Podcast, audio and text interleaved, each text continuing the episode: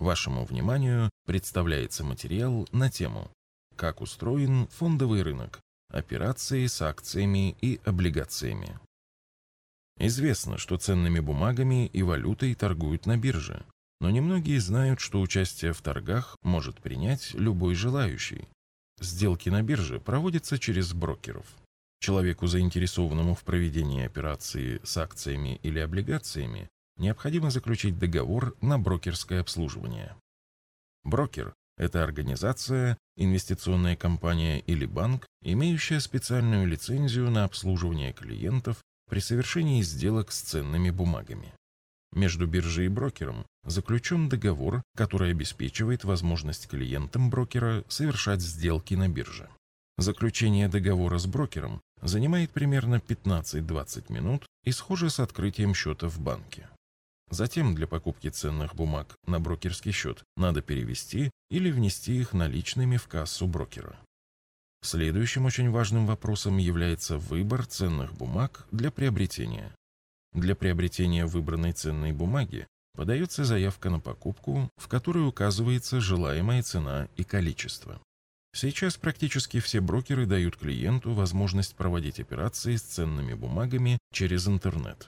Для этого существуют разные программы. Самая популярная Quick, WebQuick.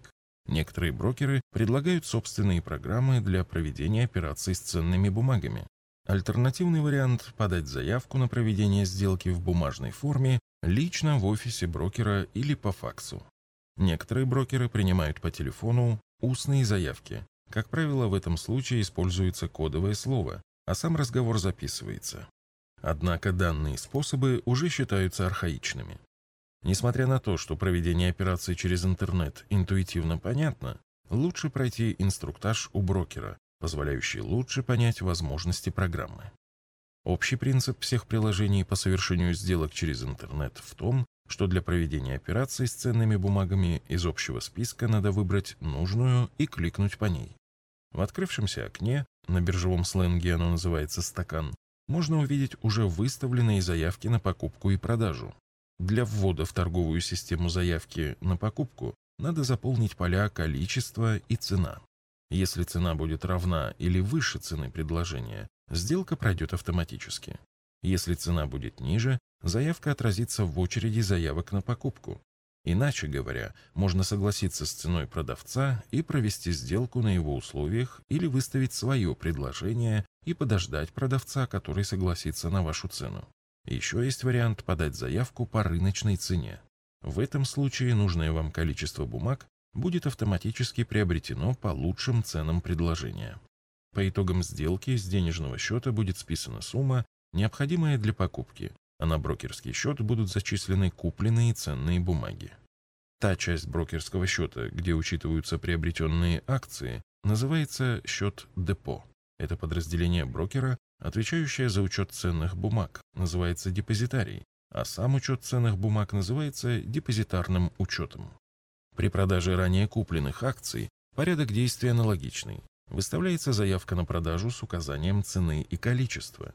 По итогам сделки со счета депо списываются акции, а вырученная сумма зачисляется на денежный счет.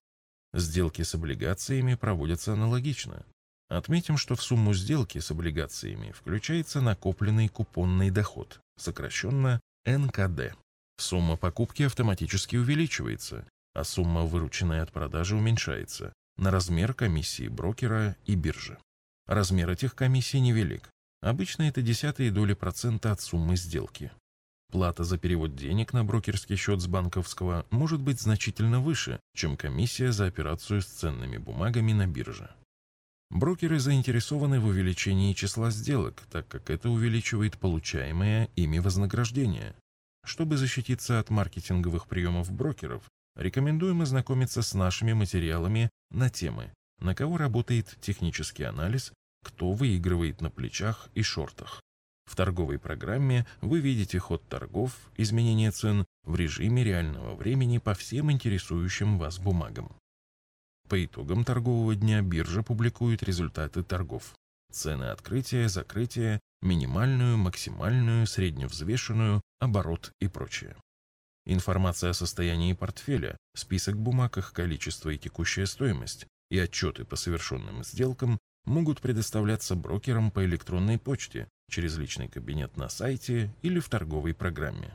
По запросу можно получить отчет в бумажном виде. Возврат денег с брокерского счета осуществляется на основании поручения, которое тоже можно подать через интернет или другими способами. При выводе денег, а также по итогам календарного года, брокер, как налоговый агент, рассчитывает и удерживает причитающийся к уплате налог на доходы физических лиц, НДФЛ. По итогам календарного года брокер готовит и представляет своим клиентам справку по форме 2 НДФЛ для подачи в налоговую инспекцию. Сейчас многие брокеры работают над тем, чтобы упростить доступ к совершению сделок с ценными бумагами. Возможно дистанционное заключение договора, использование электронной подписи, проведение операций со смартфона, использование торговых приложений и прочее. Большинство банков также предоставляют брокерские услуги. Выбор привычного для вас банка в качестве брокера может уменьшить комиссию за перевод денег и ускорить проведение платежей. Выводы. Приобретение ценных бумаг на бирже доступно каждому. Стартовые суммы инвестиций могут быть небольшими. Проведение операций с ценными бумагами технически несложно и может осуществляться через интернет. Для проведения операций с ценными бумагами необходимо открыть брокерский счет, заключив договор с брокером. Простота и доступность операций не отменяет проблему выбора ценных бумаг для приобретения. С другими материалами по вопросам вложения денег вы можете ознакомиться в нашей книге «Заметки в инвестировании». В электронном виде книга распространяется бесплатно и доступна для скачивания в удобном формате на нашем сайте arsagera.ru.